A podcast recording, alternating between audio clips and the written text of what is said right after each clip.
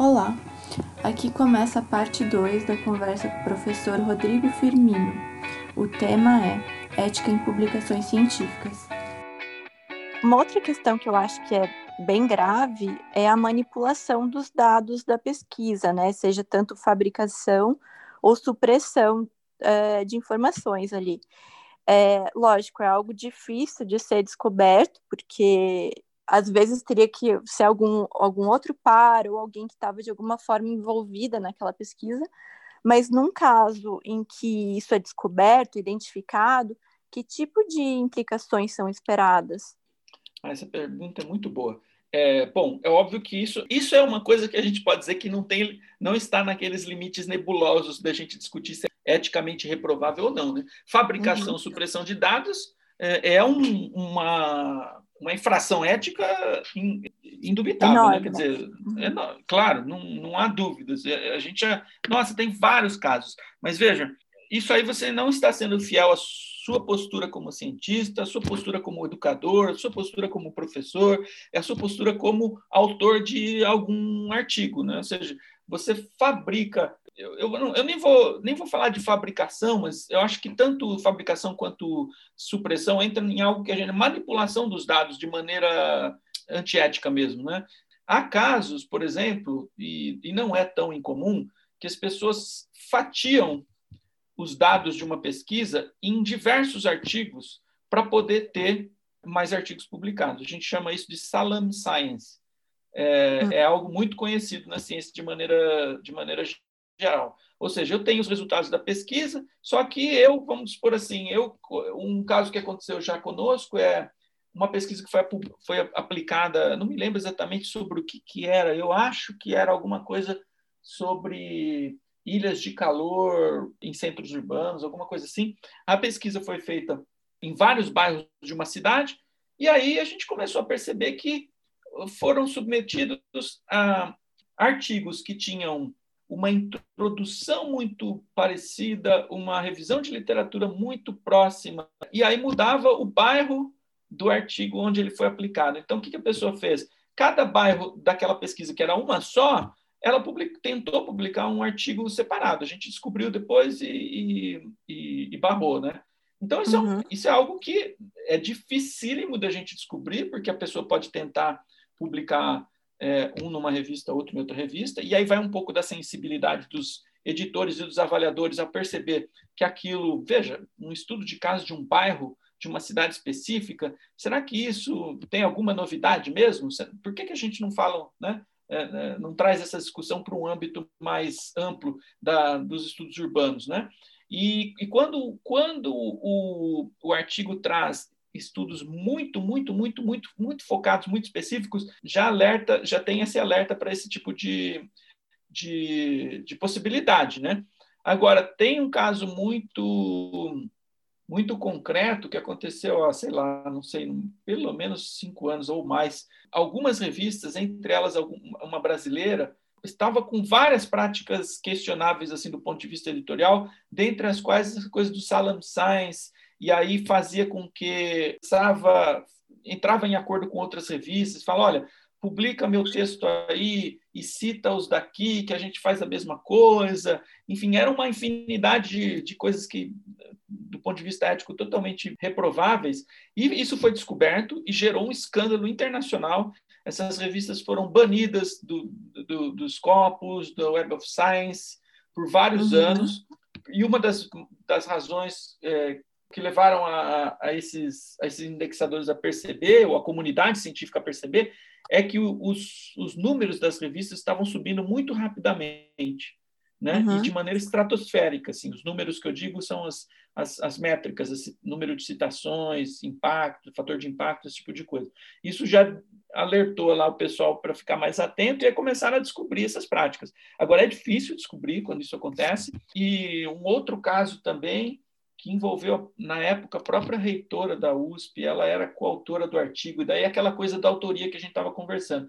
Ela alega que nem sabia que tinha acontecido alguma coisa com o artigo, porque provavelmente ela nem deve ter lido o artigo inteiro, não me lembro exatamente dos detalhes, mas houve uma manipulação ali, ou questão de plágio, se não me engano, de ter usado uh, imagens de uma outra pesquisa, e obviamente isso foi é, descoberto e levou a uma sindicância interna na USP, etc. E aí o que acontece, só para finalizar o que acontece do ponto de vista da, da, própria revista, se isso é descoberto, o artigo acontece o que aconteceu com aquele caso que eu citei, né? O artigo pode ser retirado de publicação, é, a revista publica uma retratação e os autores também têm que se retratar, né? não sei que eles queiram uhum. uh, insistir no erro. Entendi.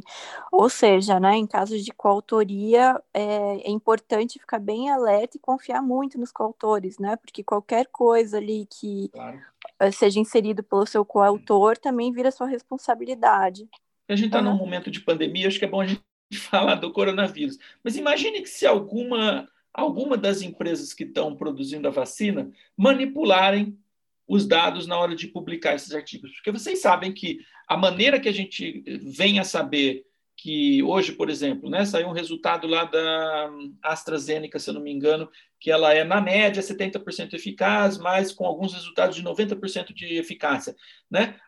Por que, que a gente sabe disso? Porque foi é, é, isso foi reportado em um artigo científico que foi publicado na The Lancet ou na Science ou sei lá onde numa revista de reputação. Agora, você imagina se essa, esses resultados foram manipulados, os dados foram suprimidos. Então, há consequências muito sérias. É, não é só uma questão ética per se, né? é uma questão que pode trazer sérias consequências, por exemplo, nesse caso é, das ciências da vida. Né? Uhum. É, as consequências podem ser muito sérias, né? Então, é, é, que eu acho que algumas áreas a responsabilidade, e isso também não poupa a nossa, né? Dependendo do tema de pesquisa, por exemplo, para quem está lidando com qualidade da água ou algum tipo de, de pesquisa que tenha algum risco à vida, né? Que traga ali uma responsabilidade maior, é, as consequências são enormes. Então, realmente ali vai muito além do que só a questão da, da publicação, né? Uhum. Sim, claro, e, e, e, não é só uma questão de você manipular dados de laboratório, como a gente estava dando como exemplo, mas se eu, se eu manipular é, em alguma pesquisa que faça, que faça uso de estatística, por exemplo, né? se eu interpretar de maneira é, viciada algum resultado estatístico, alguma correlação estatística entre uma variável e outra, é, esconder outras variáveis, enfim, já existem vários, vários exemplos na ciência de, de, de falsas interpretações é, de relações estatísticas que é, acabaram por é, invalidar pesquisas inteiras. Né? Uhum. E, Rodrigo, no caso de publicação de dados confidenciais, a postura é, dos periódicos é a mesma da, de, por exemplo, dos dados que foram né, suprimidos ou que foram fabricados? Ou seja, a revista vai então ter que publicar uma nota se retratando e os autores também vão ter que fazer essa justificativa? Você disse publicação indevida de dados confidenciais? Isso, seja de indivíduos, Bom, por exemplo, no caso de questionários, né, mais informação do que deveria foi divulgado, ou de repente uhum. dados que eram de empresas é, e que não deveriam ser publicados, que eram confidenciais, de repente foram publicados. Uhum. Bom, é, a confidencialidade do ponto de vista ético ela tem que ser verificada na avaliação dos artigos, né? Então, uhum. a revista precisa se cercar de maneiras de, é, de avaliar essas questões antes do artigo ser publicado.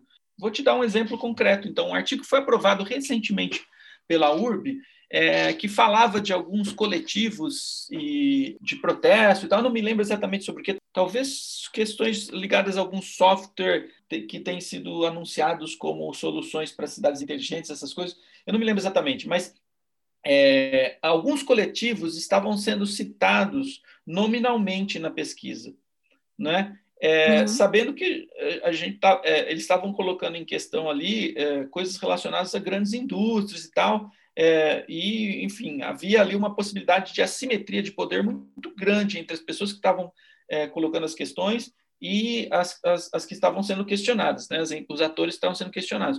O próprio avaliador colocou como questão para os autores se não era o caso de anonimizar os, os coletivos.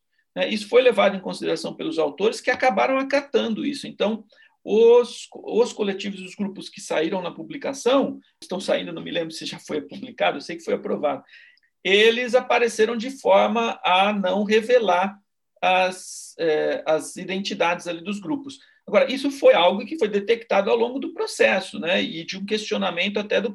Mesmo que a pesquisa já tinha aprovação de comitês de ética, mesmo assim, foi um, um questionamento colocado pelo avaliador que o autor achou prudente é, acatar.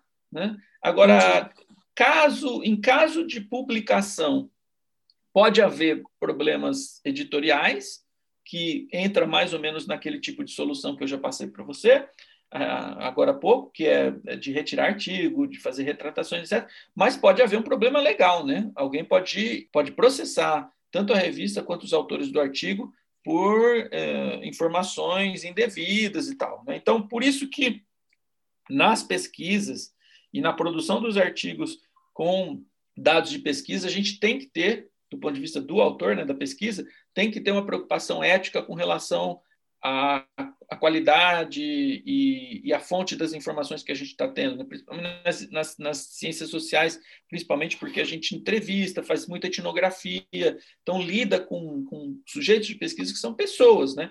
E que podem ter ali é, informações reveladas sem a sua sem a sua autorização, ou então que isso possa trazer alguma consequência.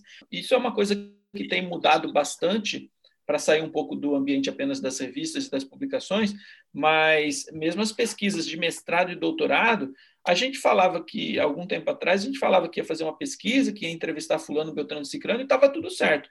Hoje em dia, isso não pode ser feito se não passar pelo comitê de ética.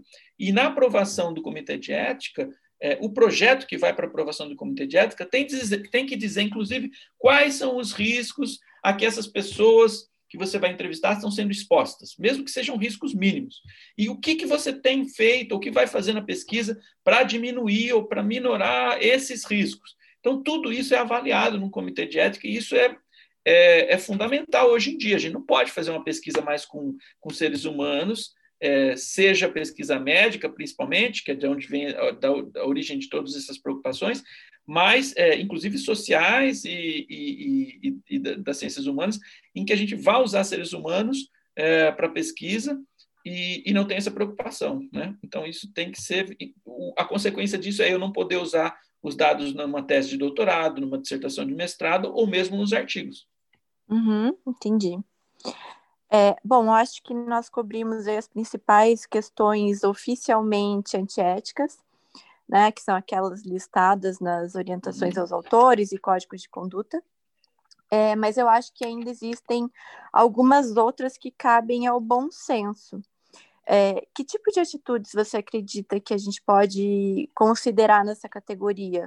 E aí, é, uma coisa que surge para mim, né, na minha cabeça, é a questão da insistência. Como eu sou responsável pelo checklist da URB, eu acabo vendo, né, com uma certa frequência alguns autores que já enviaram um artigo, já receberam uma negativa e enviam novamente, né, exatamente uhum. o mesmo artigo ou alteram muito pouco, alteram o título ou poucas informações.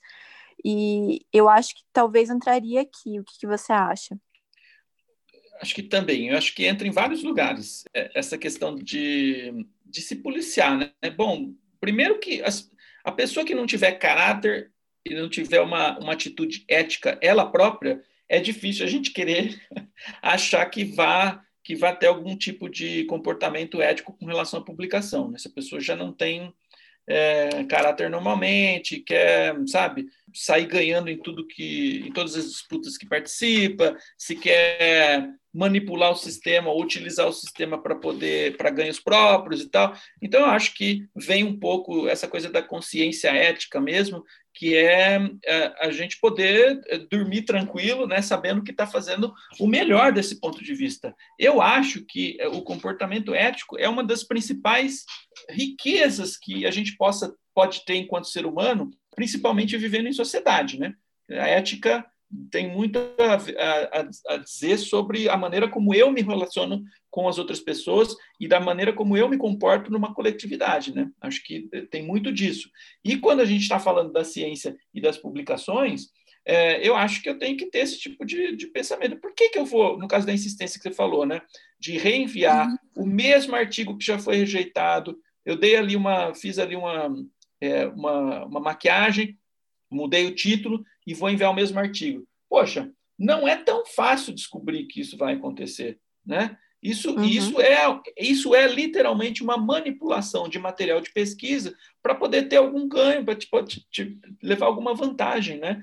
E isso acontece normalmente em periódicos que são bem avaliados, porque você quer ter aquela, digamos assim, entre aspas, nota do periódico nas suas publicações, né? Então você faz de tudo para publicar ali. Esse fazer de tudo é que é complicado.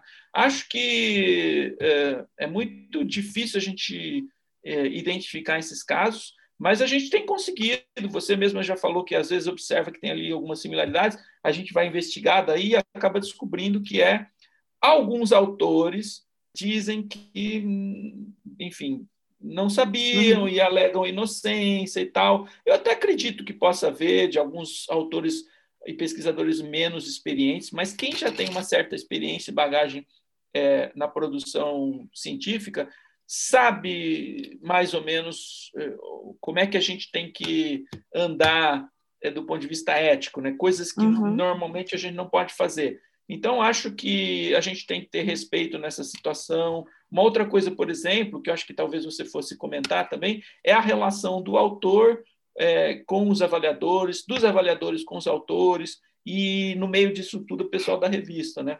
Como é que a gente, por exemplo, nem todo mundo. Bom, quem é que gosta de ter um artigo rejeitado? Ninguém, né? Eu também não gosto, uhum. ninguém gosta. Mas eu, eu costumo dizer assim: passado alguns momentos, a gente respira fundo tal e aí vai ler os pareceres e ver exatamente o que aconteceu. Eu acho que a gente é, a gente tem, na maioria dos casos, nas revistas sérias, tem muito a ganhar, muito a aprender com o processo de rejeição. Agora, nem todo mundo reage bem. Né? É, as pessoas às vezes esquecem que quem está de editor nas revistas, quem está de assistente técnico editorial, como é o teu caso, quem está como avaliador, está fazendo esse trabalho praticamente de graça né? praticamente uhum. pelo amor à ciência. Né? E está dedicando tempo para ler o artigo, para separar um, um revisor, para mandar para o revisor. O próprio revisor está dedicando um tempo da semana dele para ler o teu artigo com atenção, para apontar erros, para apontar, apontar, problemas, para apontar é, possíveis melhorias. E aí a pessoa às vezes não recebe muito bem essa rejeição e tem atitudes assim é, super agressivas e tal. E acontece também de avaliador, né? Avaliador que não avalia muito bem, não, não percebe é, que aquilo deveria ser uma possibilidade de ajudar o autor a construir melhor o artigo, ou a mostrar que aquela não é a maneira é, a melhor maneira de se, de, se produzir artigos a partir daquela pesquisa. Assim por então, tem várias questões que, que dizem respeito à relação autor, é, revista, na revista estou incluindo todo mundo da equipe, e avaliadores é, no, no, âmbito das publicações é, que, que entram nessa, nesse questionamento ético que você está colocando. Né? Claro que uhum. tudo isso vai acabar é, se desenrolando né, e se relacionando com os outros pontos que a gente citou aqui. Né?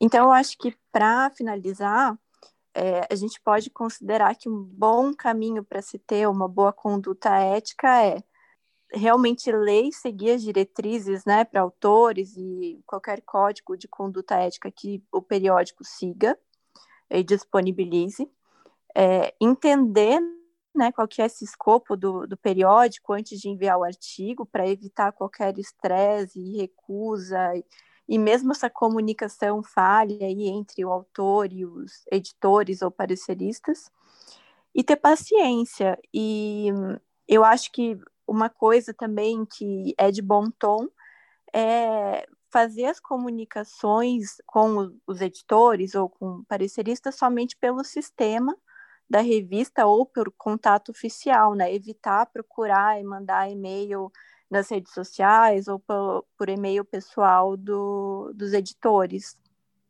Você concorda comigo? Teria alguma outra uhum. coisa para acrescentar? Acho que sim acho que sim tenho, mas é, eu concordo com tudo isso que você disse. Acho que uhum. as pessoas precisam parar e pensar um pouquinho o que é uma revista. O que, que é o que, que é publicar um texto na revista? Então veja, isso não serve só para massagear o ego das pessoas que estão publicando e também não serve só para as pessoas medirem qual pontinho que ela vai receber na CAPES, né? Se ela publicou no A1 ou seja lá o que for. Né? uma revista científica é um ponto, é uma comunidade, na verdade. Uma revista científica é um ponto de conexão com uma comunidade científica. É, uma, é um diálogo entre pares. Então, quando eu escolho uma revista, infelizmente a gente está muito mal, mal acostumado e viciado no Brasil a olhar apenas para a avaliação que aquela revista tem e, uh, e que, para querer publicar, para ganhar esses pontinhos que eu tenho mencionado. Né? E a gente deixa de, de levar em consideração que tipo de público aquela revista é, lê aquela revista, é, qual é o tipo de atitude dos editores, que tipo de artigos normalmente são publicados. Né? Tem revistas que, que, que prezam mais por uma discussão teórica e, mesmo assim, é, limitam a, algumas discussões ideológicas àquela abordagem daquela revista, outras que aceitam é, outros tipos de artigos e assim por diante. Eu leio aquela revista, não leio aquela revista, então acho que tudo isso deve ser levado em consideração quando a gente vai é, submeter um texto para uma revista, né? Eu sei que há muita pressão, eu sei que todos os programas recebem, os professores recebem pressão, os doutorandos recebem pressão, os mestrandos recebem pressão para publicar, publicar, publicar, publicar, mas eu acho que se a gente puder é, parar um pouquinho, pensar e escolher de forma ética esse tipo de, de submissão que vai levar a um diálogo com a minha comunidade, com os meus pares, etc., eu acho que a gente vai ser mais feliz, primeiro de tudo, né? porque a gente está provocando um diálogo que a gente acredita que vai acontecer. E eu acho que daí, obviamente, tem que levar em consideração esses outros aspectos que é da boa convivência com a revista, né? Entender uhum que tem muita gente ali trabalhando de graça, no, no caso do Brasil especificamente, de graça, para que, que a gente possa ter uma publicação científica. Senão, por que, que a gente faria a URB? Se não uhum. fosse esse tipo de motivação. Veja, nem você, nem vocês que estão aí no, no, no, no corpo técnico editorial, né? Nem eu, que sou editor-chefe da revista, e ninguém dentro da revista, nem os avaliadores, recebem um centavo especificamente para trabalhar na revista. Quer dizer, uhum. a gente uhum. tem ganhos indiretos, né? Alguém que recebe uma bolsa, daí tem uma parte da, da, da, da permanência da bolsa para dedicar a revista. Eu recebo meu salário da PUC, a revista é uma publicação da PUC, então a PUC está ganhando. Então a gente tem ganhos indiretos, e o mais importante desses ganhos indiretos de todos é participar desse processo de diálogo científico, né? Que é por isso que a gente faz. Ou não é por isso que você faz também? Hum, então, claro, concordo. É, né? Então, eu acho que é, aí já vem uma, uma necessidade de se pensar nas pessoas que estão por trás de uma revista quando a gente submete um artigo. Uhum. É, eu acho que quando seja um parecerista, um autor pensa na revista só como aquele sistema, é muito mais fácil eles serem, eles não considerarem todo o trabalho, todo o empenho, né? E mesmo até os sentimentos, né? No caso de mensagens que são mais grosseiras. Uhum. E eu acho que esse é um, um bom conselho, né? Ter mais empatia pelos outros pesquisadores e por todas as pessoas envolvidas no processo de publicação. Exatamente. Fernanda, teve, só para mencionar um outro um caso aqui que aconteceu comigo uma vez. Eu tive um uhum. texto, eu fui, eu fui mais ambicioso do que eu deveria ter sido. Então, eu submeti um texto é, que estava assim, mais ou menos, mas para uma revista assim muito boa, que era uma revista que eu sempre lia, que achava que era com quem eu, eu queria dialogar, aquela pesquisa, etc. Mas ela, o, artigo foi rejeitado. Mas o artigo foi rejeitado e veio três pareceres e umas três ou quatro páginas cada parecer.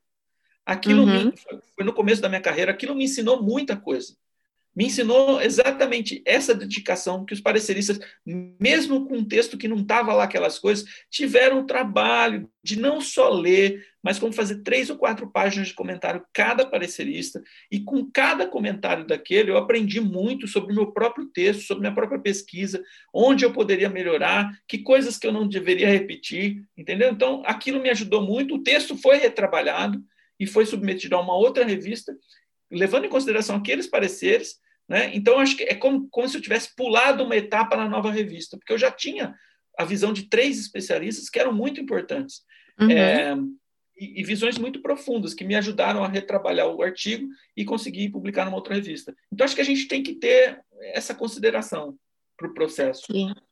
É, eu acho que é deixar, é tomar cuidado para o ego não ser grande demais e entender que é como se fosse uma banca, né? Como se fosse a opinião de professores, de pares ali que entendem super bem daquele assunto e que podem te ajudar, né? E não uh, levar para o lado pessoal as críticas, é, pelo, isso... que elas estão ali para ajudar, né? Então, isso não impede de eu discutir com os. debater, vamos colocar diferente, debater com os, os, os avaliadores. Né? Uhum. Eu, posso, eu, posso, não concordar com alguma posição que foi colocada aí, mas é por isso que as revistas dão a liberdade aos autores de, ao, ao fazer a revisão, também justificar algum ponto que não foi atendido. Uhum. Né? Dizendo, por exemplo, que não concorda. E por que não concorda?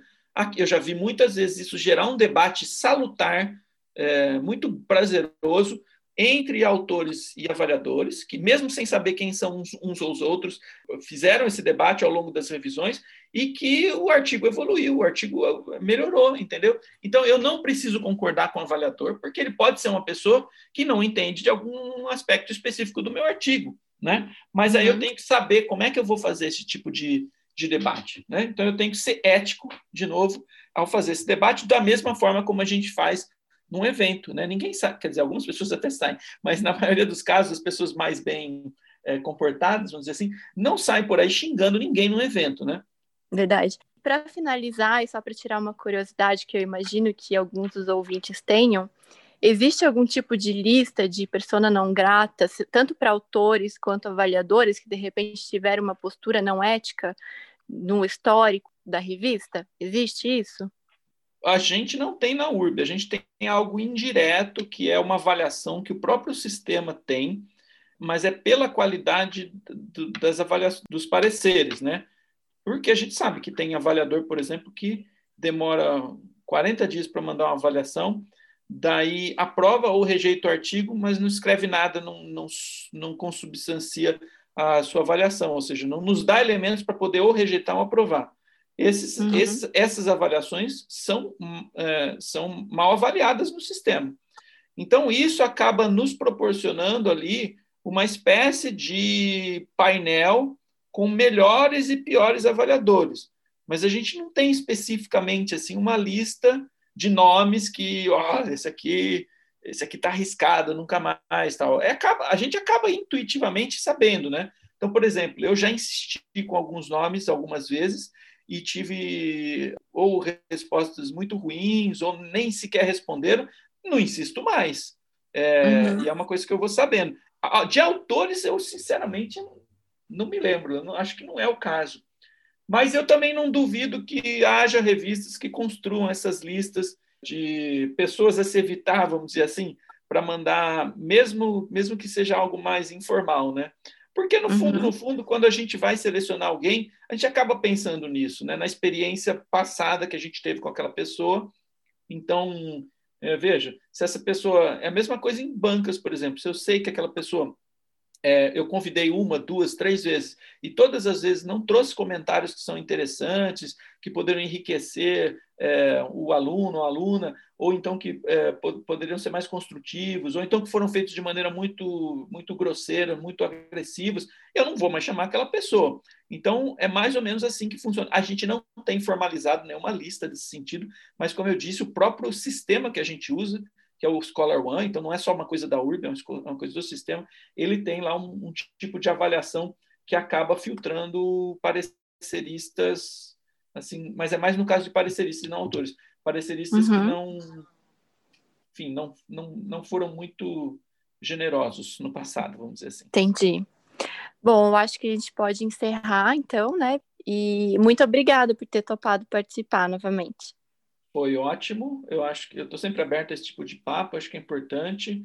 É, sempre que eu posso, eu falo no programa também. E parabéns aí pela disciplina. Espero que você consiga repetir isso, seja em outras disciplinas, seja, seja então montando aí um canal de podcast ou de vídeos no YouTube. Eu acho que essas informações e essas reflexões são importantes e é bom a gente ir repassando. Obrigado pelo convite, foi, foi muito bom.